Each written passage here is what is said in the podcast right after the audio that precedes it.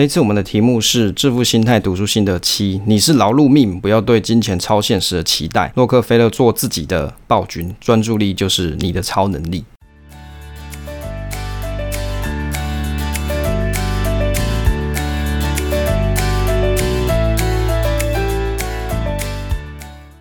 欢迎来到 Awesome Money，我是威利，这里是我的投资理财频道。想知道上班族该怎么学习投资吗？把我知道的知识分享给你。希望来到频道的朋友听完都能够有稳健投资心态。喜欢我分享的内容的话，你可以订阅这个频道持续收听哦。那欢迎大家一起追踪我的 FB 威利财经角，或是订阅方格子威利财经生活随笔。那目前频道是在周五或是周六上传。我的学习就是我的分享。喜欢节目的话，你可以分享给你的朋友收听，那也可以跟我一起互动，一起学习。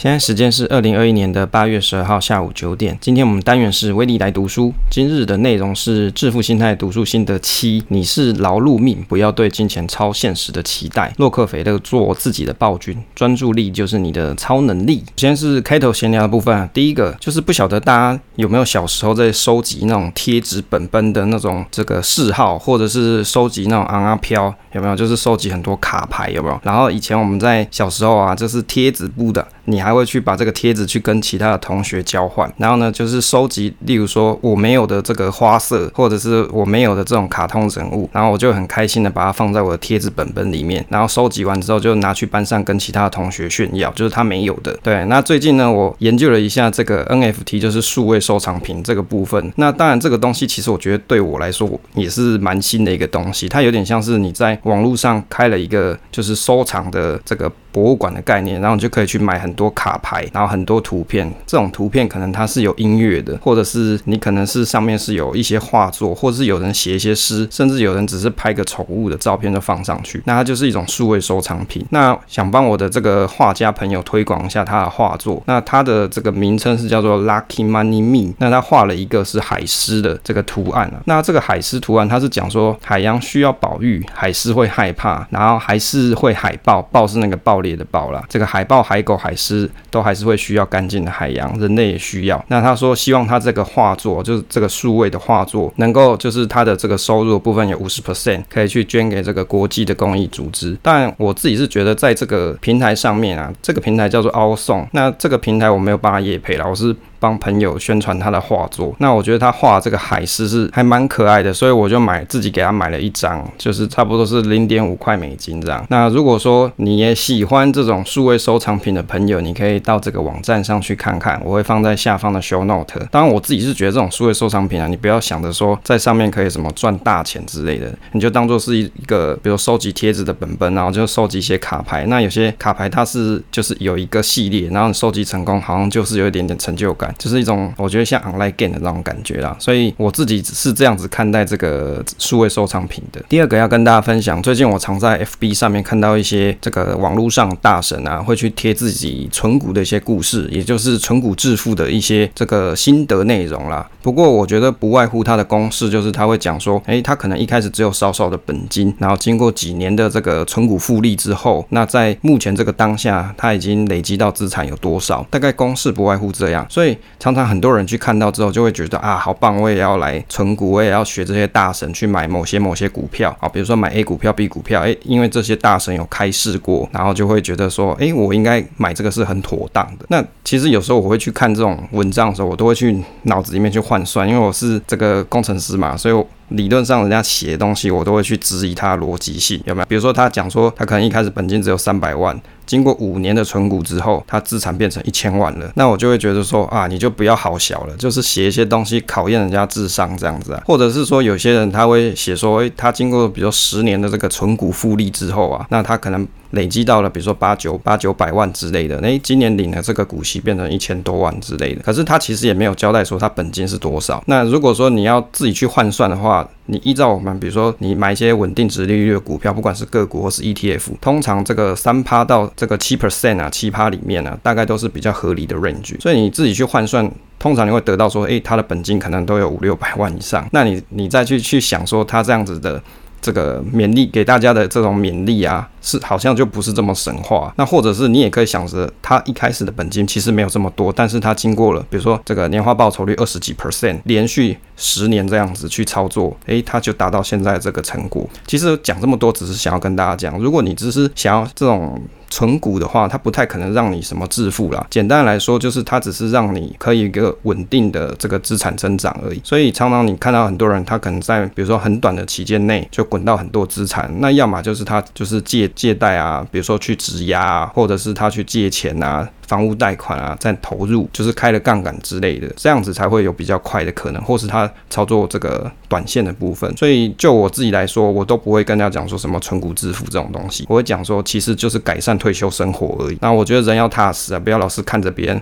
大神写的一些东西，就觉得说别人写的一定是对的。有时候我常常去看东西啊，我都是用质疑的眼光去看，我会去用逻辑去思考，说他到底讲的东西是不是好笑的。因为我最讨厌看人家好笑，因为我自己就不喜欢好笑嘛，所以。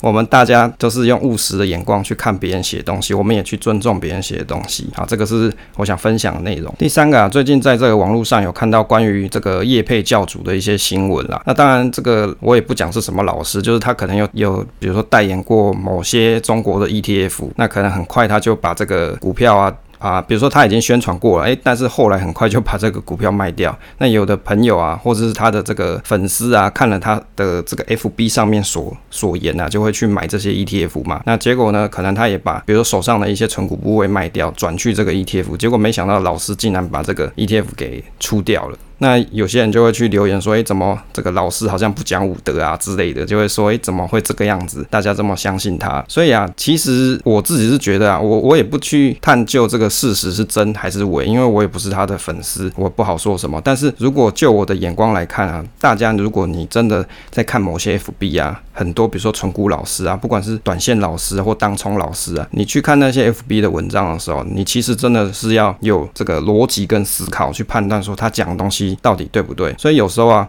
我也蛮怕听我的。节目的朋友，或是看我文章的朋友，会会看到我里面提的某些标的，就会觉得说啊，这个是威力在讲名牌哦，是不是可以买的哦？然后就会很开心的就给他买下去哦。其实我是蛮害怕这种东西，为什么？因为代表说我想要表达这个传递这个精神没有到位。我想传递的精神不是跟你讲说我买什么东西然后赚钱，不是。我想传递的精神是，就是你要有质疑跟这个思考的能力。好，所以比如说我在跟大家分享一些东西的时候，我比较不喜欢一面倒跟你讲说哪个东西就是。好棒棒，好，或者是哪个东西就好坏坏，因为其实这样的讲法都是以偏概全啊。最好我们在分享东西的时候，可以把优点跟缺点都讲一下，不要说引导别人、洗脑别人说哦，一定是这个样子就是很好。那这样子的话，很容易会让别人真的以为，诶，是这样就是没有错。那我我不是太希望说可以分享成这样子的内容。那当然，如果大家如果你以后在看 FB 的时候啊，或是去看一些 YouTube 节目的时候，你看完了，你不要只是相信他，你要去质疑他，他到。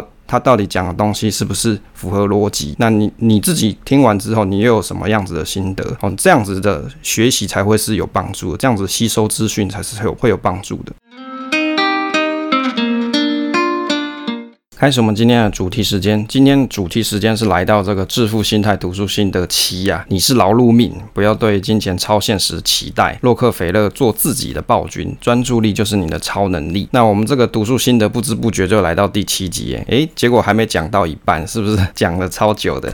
好，那反正呢，也有朋友有听友跟我说，诶，他开车的时候就是一直在听这个这个系列的集数，哦，就是重复听之类的，那也是蛮感激的。当然，这个读书心得，因为我是抽空在这边看书，然后就是写一些心得，或者是在书里面看到一些疑惑内容，就会去查一些相关资料，然后把它就是整理成我的心得。所以你会看起来，你应该在台湾找不到其他人做这么多集这种读书心得的，然后大概就只有我而已，哦，就是把这种深度的这种剖。西医的这种心得应该不太好找。好，这边来到了第七章啊。第一点，你就是个劳碌命，你发现了吗？这个对现代人来说啊，尽管大多的时间都是安静的坐着，但是这个脑子啊却忙不停啊，会觉得无时无刻在工作。其实我看到书上写的这句话的时候啊，我也会这样想，因为在工作中有很多事情啊都是要动脑思考的，会变成下班的时候我还在想工作，或者是下班之后脑子还在工作，这样自然是不好的事情。这也是为什么会做。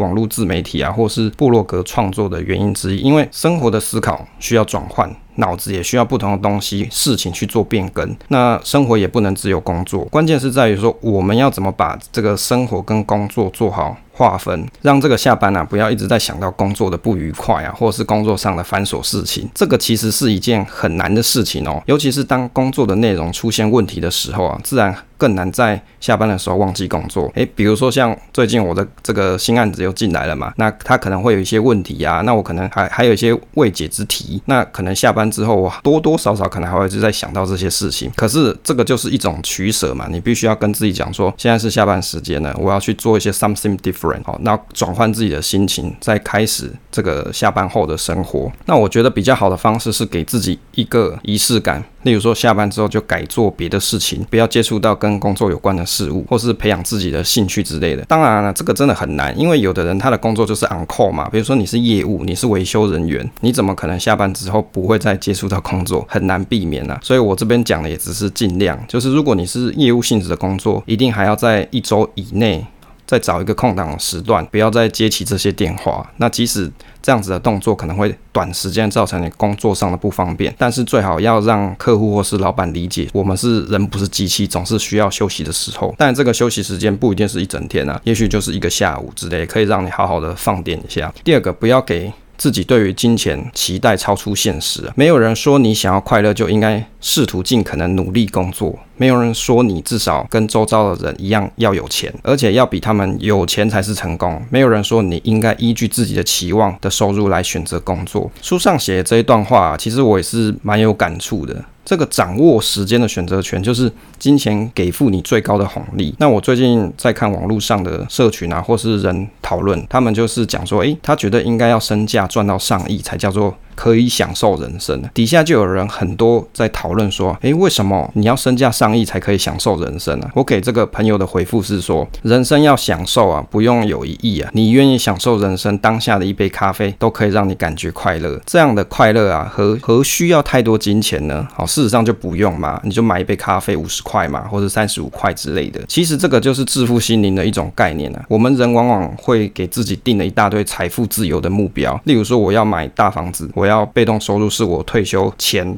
这个年薪的几倍，我要买豪车，或是我要买新手机等等的目标。我每次听朋友讲他们一些人生各种目标啊，我都想泼一下冷水，就讲活在当下吧，对吧？你就只有一份薪水，哪有可能做一堆梦想？你要先把目标排列出来，然后由小的目标开始实现，最后才会累积成就感。未来这个大目标你才有机会实现。这个人啊，活着就是活着。你多活一秒，这个寿命就少了一秒。人生应该是在当下享受，而不是等到退休才享受。需要很多金钱物质才能享受，那就不是享受人生，那叫做享受物质。最重要的是给自己可以有机会达成的目标。你不要列了一大堆人生。这个人生许愿清单，你列了一长条，结果到你死之前才发现没有一个自己可以做得到，这样就没有意义了。第三个，这个洛克菲勒的故事啊，书中里面提到关于洛克菲勒的故事，他是史上最成功的生意人，也是个隐士，多数时间是在沉默中度过，鲜少开口说话。这个奉行沉默是金的原则。每当有人问到这个洛克菲勒为何开会的时候一贯保持沉默，他常引述一首诗啊：“明智的老猫头鹰栖息在橡树上。”，他看的越多，就说的越少；他说的越少，就听的越多。我们为什么不能像明智的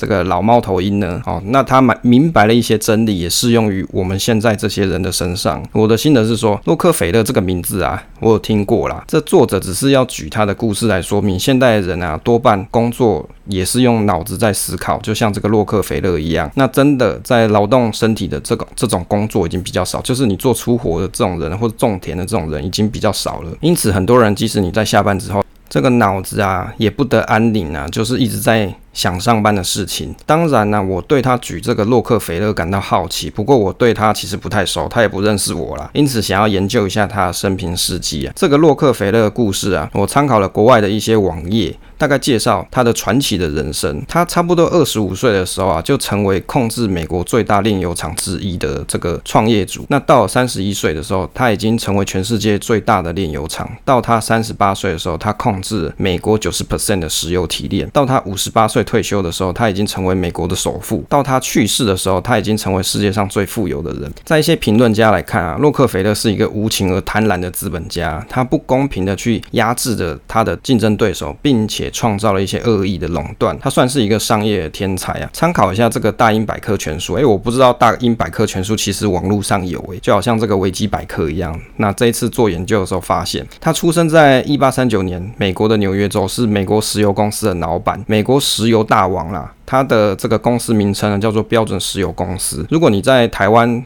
听这个媒体在讲啊，他的名字就是叫做美孚石油公司。他毕业后啊，做了会计的工作，就是做会计啊。然后后来建立起他第一家企业，一家经营甘草啊、谷物跟肉类的公司。在一八六零年的年代初期，他注意到滨州的石油生产这个生意啊，他觉得这个未来很有发展。在那个年代。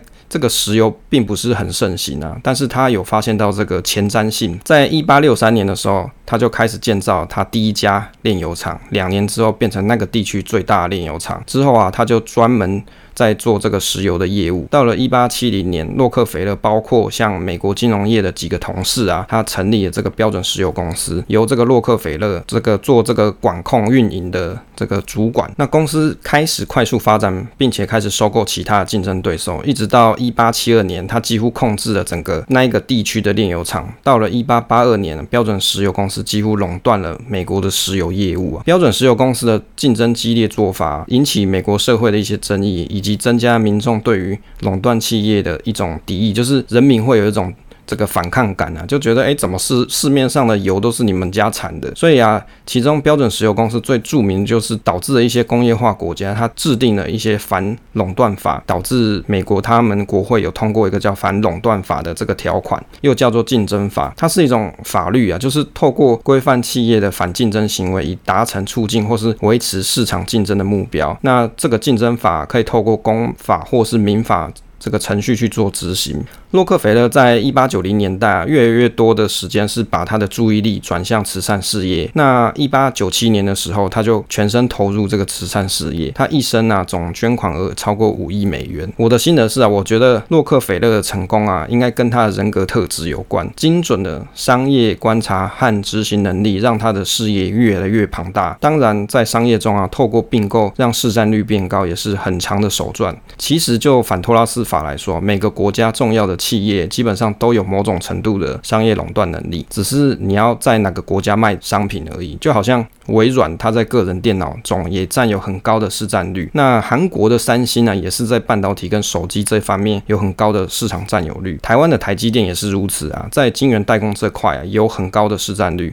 就我看来啊，商场上只有谈不拢的价码，没有不合适的垄断商品。就好像以前我们台湾的面板业啊，像这个这个面那时候不是三猫啦，那时候应该是双猫，就是像友达或者是奇美。那他们以前那个年代在美国就有这个反托拉斯法嘛，结果比如说像是友达的这个老板啊，他就被抓去诶监禁一阵子，就是在家监禁一阵子，不知道是一年还是两年之类的。那这个就是反垄断法最著名的一些案例啦。当然。你会想说，诶，这些反垄断法它到底公平吗？我觉得啊，其实反垄断法这件事情、啊，并没有办法完全这么明白的说它到底是公平或不公平。只有就那个地区的国家的这个法律来说，它到底是好还是不好。也就是说，你只要想，它其实就是要保护他们自己的企业而已。好，那所以说，就我看起来啊，就只有谈不拢的价嘛，好，没有不合适的垄断商品啊，其实就是这个样子，它就是一种保护主义。第四个啊，这个洛克菲勒的成功关。我在网络上看到一个洋人的网站，它叫做 The Art of Manliness，那中文我翻成是男子气概的艺术。这篇文章叫做做你自己的暴君。那洛克菲勒的成功秘诀，那我觉得他写的蛮好的，应该可以把洛克菲勒的一些这个人生观念阐述得很好。那分享一下心得，当然这个文章它的内容很长啦，精彩的内容大家可以去他的网站看，我只整理我有心得的部分。当然因为分享不完，有一些部分会到下一集再跟大家分享。这篇文章的内容很棒，我觉得可能比作者描述洛克菲勒的这个故事还要好，当做一个延伸的阅读。但是因为内容很长，就是会分次分享心得。这个文章描述的七个重点是洛克菲勒值得我们后人学习的地方。文章读后也有许多体悟，觉得文章作者。对这个洛克菲勒的生平事迹做过很多调查，讲述得很好。第一个部分啊，做你自己的暴君。洛克菲勒格言是：“我宁愿做我自己的暴君，也不愿意别人欺负我。”这个意思是指说，他要成为自己的老板，学会如何自我管理，训练自己的情绪跟欲望，还有控制自己的时间，对自己的纪律要求很严格。我的心得是，我觉得这句话听起来很凶悍呢，做自己的暴君，不愿意别人欺负我。讲的好像那个黑道老大要干架一样哈，其实他的意思就是说，你要做好自己的情绪管理员。小时候我很喜欢看电视剧，我一直觉得古代有些高僧啊，或是军师，总是老谋深算啊，不太会把情绪表露在外。欢迎来到这个休息时间啊！这次休息时间跟大家分享一首歌啊，这个歌呢是雷欧鲁他唱的，他是在一九九三年一个日本的女性歌手、词曲作家。那为什么会听到他的歌呢？主要是我平常在 YouTube 上会会去听一些，比如说动画的歌。那这个歌手他在 Nico Nico 上面就有一些创作。那在这个创作的前提啊，它就会有很多，比如说跟动画相关的。这些片头曲啊、片尾曲之类的。那今天跟大家分享这一首歌啊，它叫做《白夜》。这一首歌的歌词的意境啊，主要是有点像是跟自己的一些奋斗的呐喊呐、那我觉得里面呢有一句歌词不错，他说：“就算那天哭，今天也要笑，我当然还活着。”就是不管过去曾经可能有发生过一些难过的事情，或是一些挫折，但是在今天呢、我们也还是要笑着继续活在当下。那我觉得他的这个意境给我的感受啊，还蛮不错的。那当然，这首歌的歌。词啊，跟这个它的曲调啊，非常的优美。那我把这个 link 放在 show note，可以给大家去点击来收听。这首歌呢，它是在今年的七月份 release 的，算是新歌啦。那当然，雷欧鲁本身啊，他的歌曲的曲风比较偏向是一些电子舞曲，哎，应该要这样讲嘛，反正就是电子的元素比较多一些啦，所以。在我平常会听的日文歌里面，他算是比较偏近像是动画歌方面的。那他本人呢，看起来小小只的，但是感觉他在唱歌的时候那种主导能力，就是那种情绪的渲染能力还蛮强的。那欢迎大家可以去收听看看喽。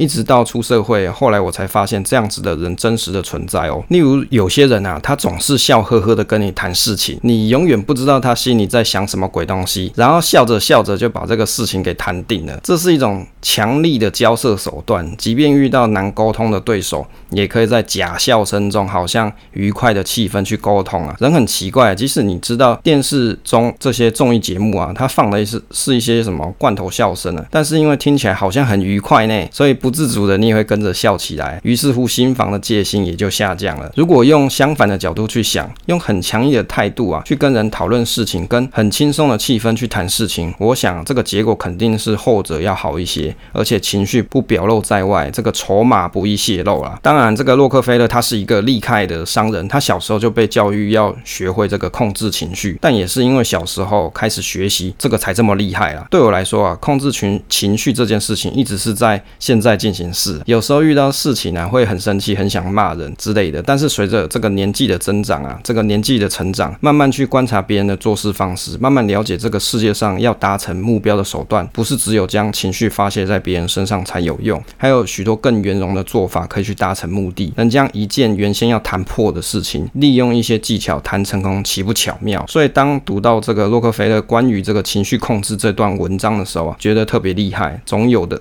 他厉害之处，就是厉害的人总有他厉害之处啊，能够将心里的想法不随意透露在脸上，就好像古时候的一些武林大师啊，只靠剑气就可以跟对方 PK 的概念。但是我想，即使没有透露情绪，内心还是有做过很多思考跟决策判断。等到要做决定的时候，一定都是想好才做决定的。在投资路上的我们啊，有多少时候买股票的时候是将自己的情绪表露在外呢？是不是你买了股票赚了钱，就很开心的跟你同事讲，然后朋跟朋友。讲说你自己赚多少，然后也很兴奋的贴到你自己的群组上，或是贴在 PTT 上，就是把对账单就是贴在上面，要跟急着要跟大家 showing off，然后亏钱呢就跟朋友抱怨说自己又亏多少，下次自己的投资体验啊，就会因为这样子变得很差。我觉得很奇怪，有很多事情是属于自己心里面的事情，尤其像投资也是这个样子，也是如此，根本就跟别人没什么关系嘛，不需要到处宣扬啊，从来控制情绪就不是一件。容易的事情，这是需要练习才有成长的技能。第二个，这个注意力就是超能力啊。洛克菲勒的格言啊，很多人在做大事情的时候会失败，是因为他缺乏专注力，专心在合适的时间把事情做好，而且执行彻底。这个就是一个艺术。他在一八三九年的时候出生在纽约，住着木头隔板的这个这个破房子，就是他家不是很很优渥啦。那家庭的这个经济状况也不太好。他在家里的农场工作，然后照顾他的弟弟妹妹。在学校被大家认为他是一个学习迟缓，就是笨笨的人呐、有同学都以为他没有什么擅长的事情，只有对他的印象是话不多，但是很努力在学学习上面。那后来他毕业找工作的时候也不太顺利，每天就是到处去问啊，这个市场上啊、街上有没有职缺。那他专注在找这些工作，就是他专注的事情。终于在一八五五年的时候，这个九月二十六号，他开始在一个小型的农产品公司当会计员。他把这一天啊称作他入职日纪念日啊，从此比自己生日更开心的庆祝这一天，作为他人生重大转折点，就是一八五五年的九月二十六日。我的心得是啊，专注力就是超能力之一。我觉得很很多时候，不要讲别人，自己的专注力也不太够。例如说，想要写好一篇稿，但是总是想看一下朋友聊天在聊什么，或是不小心又打开这个 YouTube，然后开始看影片看了起来。在投资理财上啊，我们也很容易缺乏专注力。很常有投资朋友啊，就是一些做投资的朋友，讨论到他想要做短线，又想要做长期投资，认为这样子一套钱可以双边运用，效率更好。我个人都是建议做一边就好啦，原因是因为钱会自己做决定，这样。当然好啊，问题是钱不会啊，钱需要人的规划，他才会去他该去的地方。你的专注力跟时间就只有这么多，要如何同时能够调整不同的策略，去适应这样子的模式？还有朋友他会讨论到啊。可惜啊，这档股票我做多，应该要反手开始做空才对。这个其实也是一个专注力的问题。你一下想要做多，一下想要做空，你的专注力就无法集中。很多人看到长期投资有很多投资组合中的标的，也会问，就是组合中有太多标的，是不是很难管理？其实长期投资的专注力就是在做配置这件事情，寻找个股标的，多半也是以营收稳定、前景稳定的好公司。一年需要关注的时间，可能也就只有第三季的时候，确认。看一下经营的状况有没有跟预想偏差太多，就可以继续长报。那为什么是选在第三季？通常第三季它是可以作为这一年已经过得差不多了嘛，它算是一个代表性，就是我这一年已经啊，比如说前三季都已经结束了，那我可能在 Q4 的时候，那我就可以去检视一下前三季的财报状况，那或者是它营收状况是不是有如同我预期，那有没有开始亏钱呢？那这些东西都可以在这个年的时候，这个时间去做 review 啊，去评估。那如果跟跟自己的预想没有偏差太多的话，你就可以继续长报。如果会偏差太多啊，那多半是你当时选的这个标的，你你在选的时候你不够谨慎去观察它的股性，或者是这档 ETF 它所这个设计的目标跟你想的不一样。比如说你明明就是想要报酬率好，结果呢，你你买的都是一些比如说波动性低的股票，那它波动性低的这种 ETF 组合的这种。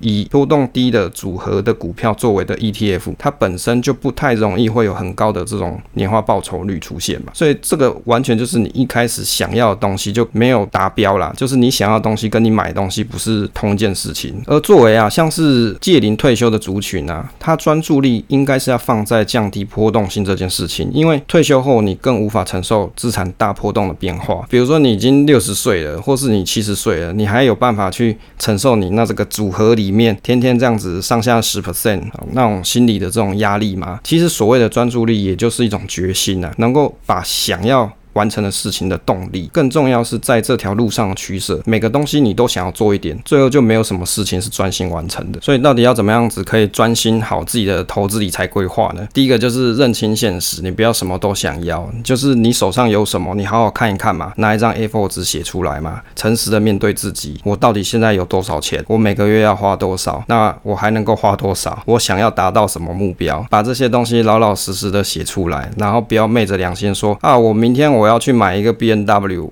我后年我要买特斯拉，或者是我要在台北市买一栋房子之类的。你想了那么多，在你的人生规划里面，其实你就不够有专注力。因为所谓的专注力，并不是去空想，专注力是指说我去设想我可以达成的目标，而且我有计划去实现它。那个就是你的 focus，你的专注力。你不要这个脑子一直想着说我要 A B C D 我都要，最后你 A B C D 你都没有，因为你没有一个是认真做的，那你的专注力就失去了。像这个洛克菲勒这个故事就很。好，他可能在执行事情的时候，他就是很专注在某些事情上，然后彻底的把它执行完成。那我觉得这个东西啊，很适合给大家做勉励啊，就是如果你有一些。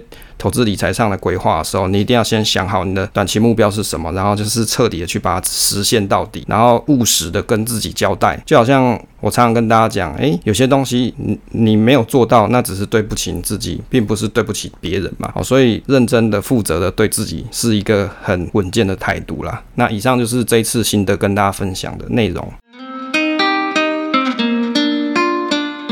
欢迎大家来到这个 Q&A 互动时间啊，那这一次的这个 Q&A 互动时间呢，继续。接续上个礼拜跟大家分享的我们 Q2 的问卷调查的内容，就是还有剩下一半的朋友的一些留言，在这次跟大家做讨论。最近我们这个投资小白猫群啊，人数慢慢有变多一些。那当然我自己是觉得群友的人数并不是我最抗胜的重点，最重要是这个是跟大家一起互动的一个园地啦。那也就是我个人的一些分享内容，有一些人会有一些 feedback 嘛，那可能或是一些支持啊，或是他有一些呃自己的疑问，那也许我就可以解惑。到你，那我就觉得这些东西是比较有成就感、比较有趣啦。但说实在的，上班都是做一些这个工程师的事，其实做久也是蛮枯燥的。好，第一个朋友是白富美，她。提到的留言呢，是说电动车的系列啊，他让他自己更清楚一些投资啊，他觉得目前电动车的系列很好，之后也许可以有更多的趋势，好做一些观察啦。那他说感谢我啦。那电动车可能以后啦，可能还会有，就是啊、我可能要再过一段时间再做电动车系列。不过这个东西还是我一个兴趣之一。那接下来这个朋友，他叫做这个 PTT 五五六六上班族理财群。那因为这个 PTT 五五六六上班组理财群是我的另外一个群主，那他是在 FB 的一个社团，当然一开始是有赖社群赖群主，那后来才会有社团，那应该就是我这个群主的群友啦。他来这边留言说财务自由致富，那。他觉得这个是他在第四季度、第五季比较印象内容比较深刻的节目。那当然，这个致富心态啊，这本还是一个不错的好书啦。可能每个人自己去听完，你都会会有一些不同的体悟啦。那他未来还可能会想要了解的内容，像是投资报酬率啊，跟财务报表之类的，就是他想要在我们社群啊，或是群组里面得到的一些内容。其实投资报酬率的东西，在我的部落格上面有文章在专门讲这些东西。那如果你有兴趣的话，你可以在威力财经角的这个 Google blog 上面去找找看，那财务报报表的东西，其实我不太想要去琢磨在这一块。为什么？因为财务报表，说实在，我又不是会计本科系出身，那我要去讲这些东西又不是很专业。你要叫一个工程师去研究财务报表，其实是蛮有困难度的。当然啦，简单的东西我一定会看啦，就是那些关键的财务的指标我一定会看，但是要很 detail 的去研究，我就没有这么厉害啦。虽然说我家里也蛮多这种会计财。这个财报的东西可以看，但是我每次看一看就想睡觉，所以我只是去关注一些我比较 focus 重点，那些关键点去掌握就好，但是细节那些太 detail 的。那些内容我就没有这么理解了。接下来这个朋友是 J 大，他是对我们零零八八五越南 ETF 这个节目啊比较印象深刻。这个大概有两集，那文章是有三篇啊。关于这个越南的投资啊，我在这三篇内容里面跟这两集的节目里面应该做了蛮多的研究跟时事的讨论。那如果你对越南相关有兴趣的朋友，你可以去部落格找来看看。那他希望说未来在我们群组里面可以有更深入的研究，是关键技术的讨论。诶。其实我每次都贴很多关键技术的东西啊，比如说像是最近一些电池啊、电动车啊这些东西，或者是一些半导体的东西，我都会贴在我的这个综合理财群里面，就是节目的综合群里面。那可是有些朋友会看啦，可能大部分的朋友，我觉得可能是太难，所以你看也不知道到底在写什么东西，有可能。在这个朋友是 Andy 明翰。他有提到比较有印象是关于时事啊、新题材、趋势这些东西。那他觉得我们群组里面资讯好多啊，应该要如何有顺序的开始？其实我觉得时事跟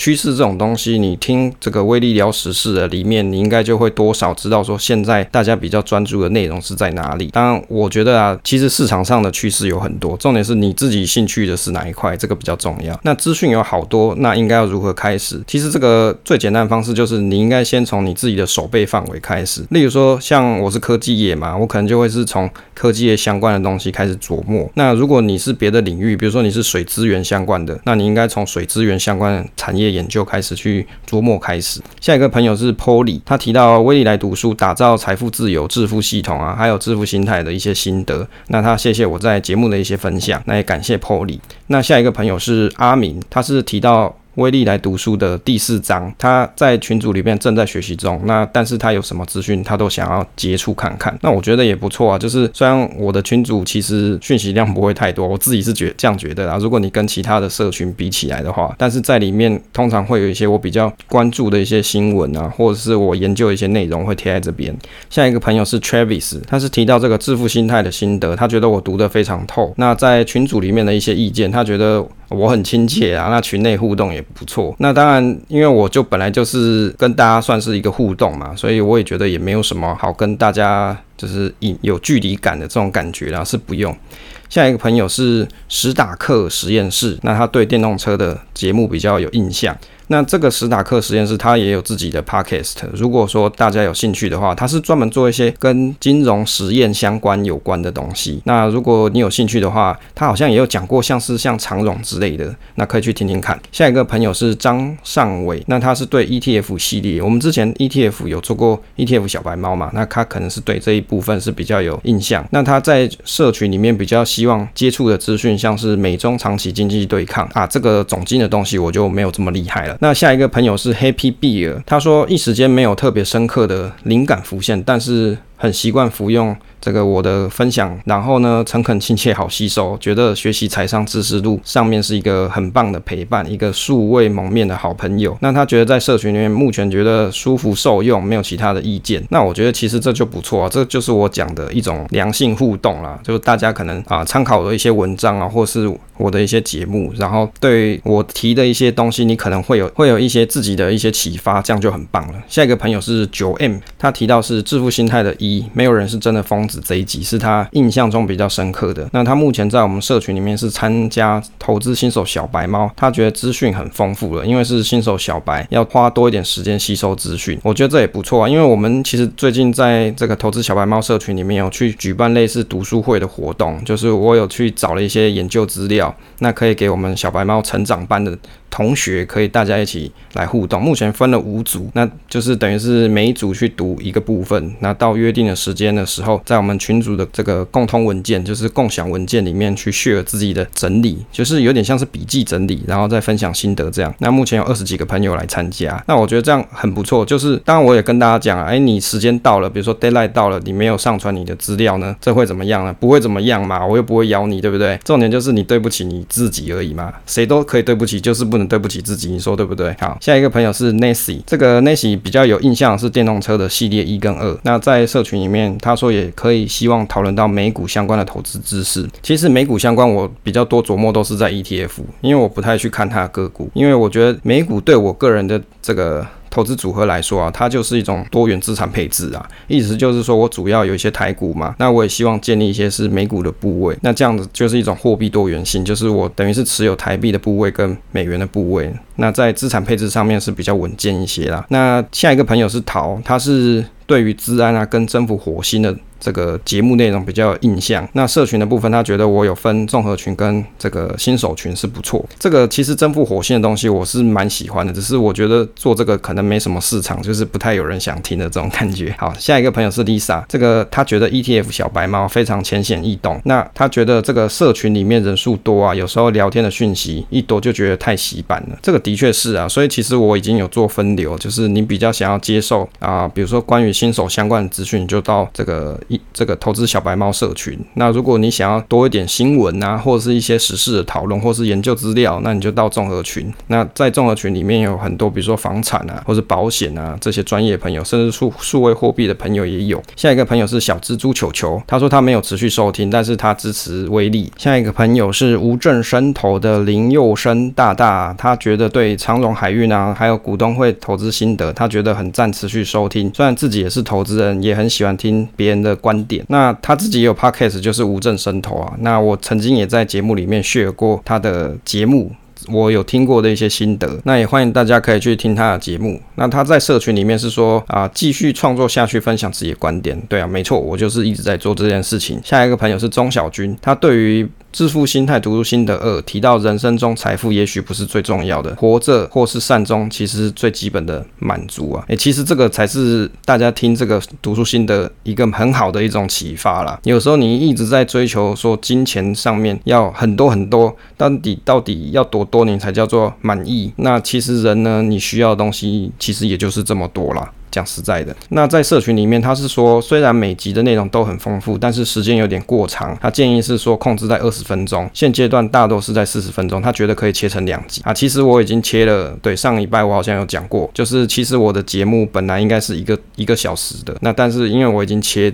啊，分别是在礼拜五上架跟礼拜二上架，所以其实礼拜五这个部分呢、你会听到像是三十分钟或四十分钟。那最主要是因为我后面有社群互动的这个内容，这个内容就比较长一些嘛，所以要再切的话，我也不知道那个社群互动的题目应该叫什么。那如果二十分钟的内容的话，就是在礼拜二上架节目啦。那目前是这样子分配。下一个朋友他叫做 Y 啊，这个是 Y 五个 U 啊 U 啦，Y 五个 U，然后他是说电动车的部分他比较有印象。那目前他觉得社群群一切都好。下一个朋友是小芝，他说威力来读书，致富心态，建立金钱观跟价值观，他觉得是无比受用。那我觉得这样很棒啊！你听了这些分享，你对你很有帮助，那当然好。在社群里面，他是希望说可以持续成长。下一个朋友是丽君，他是提到电动车 ETF 零零八九三出生第一天，他觉得很清楚，可以了解标的。然后在社群里面，他说及时更新资讯。那但我觉得其实电动车这个这个级数，其实我并没有很仔细的去把什么 ETF 它的什么内扣费用。那些东西，其实我想要做啊，可是没时间做。但是这个网络上啊，YouTube 已经讲了太多了，所以大家有兴趣的话，你可以直接在 YouTube 上面去打零零八九三就有一堆。再下一个朋友是 Emily，他提到说，目前才刚开始接触威力，因为买了《致富心态》这本书，听了 Podcast，除了自己看书外，还可以听书，觉得很不错。其实我就不是在念这本书啊，里面的内容应该百分之八十的声音都是我自己额外的心得啦，算是借题发挥。那在社群里面，他是说感谢分享读。书跟投资心得真的可以让投资小白了解更多。对啊，我觉得这就是一种功德啦，就是帮助大家做一些学习。下一个朋友是妹秋，他说从零开始打造财务自由致富系统心得上，富有生活由你决定。这个是第四季的节目内容。那在社群里面，他是觉得群组合并比较好，不然太多群主会不知道自己有没有完全加入。那如果你不知道有没有加入，你可以就是在社群里面艾特威力这样子，你就知道你有没有加入，你就艾特我看看好了。那也可以跟我打打招呼，这样我就可以提醒你啊，你在这里啦。然后最后讲一下图表的部分啊，在这个节目社群经营的意见调查里面，目前看起来三十一 percent 的人参加投资新手小白猫，然后两个都有参加，大概是二十九 percent，然后还有二十五 percent 是参加综合理财群，然后还有十二 percent 是没有参加节目社群的。那另外呢，目前市面上有很多投资理财群，是不是会介意这个群主都在聊天啊？然后或者是讲一些跟投资理财无关的讯息？六十八 percent 人是投不会啊，三十一 percent 的人是觉得会有影响。当然我自己啊、在一些社群里面，我自己是觉得一直在聊一些情情爱爱啊，就是比如说又是在讨论人妻啊，或者是跟哪个男生怎么样啊，那个真的是听得久了就很无聊啦，那关我屁事。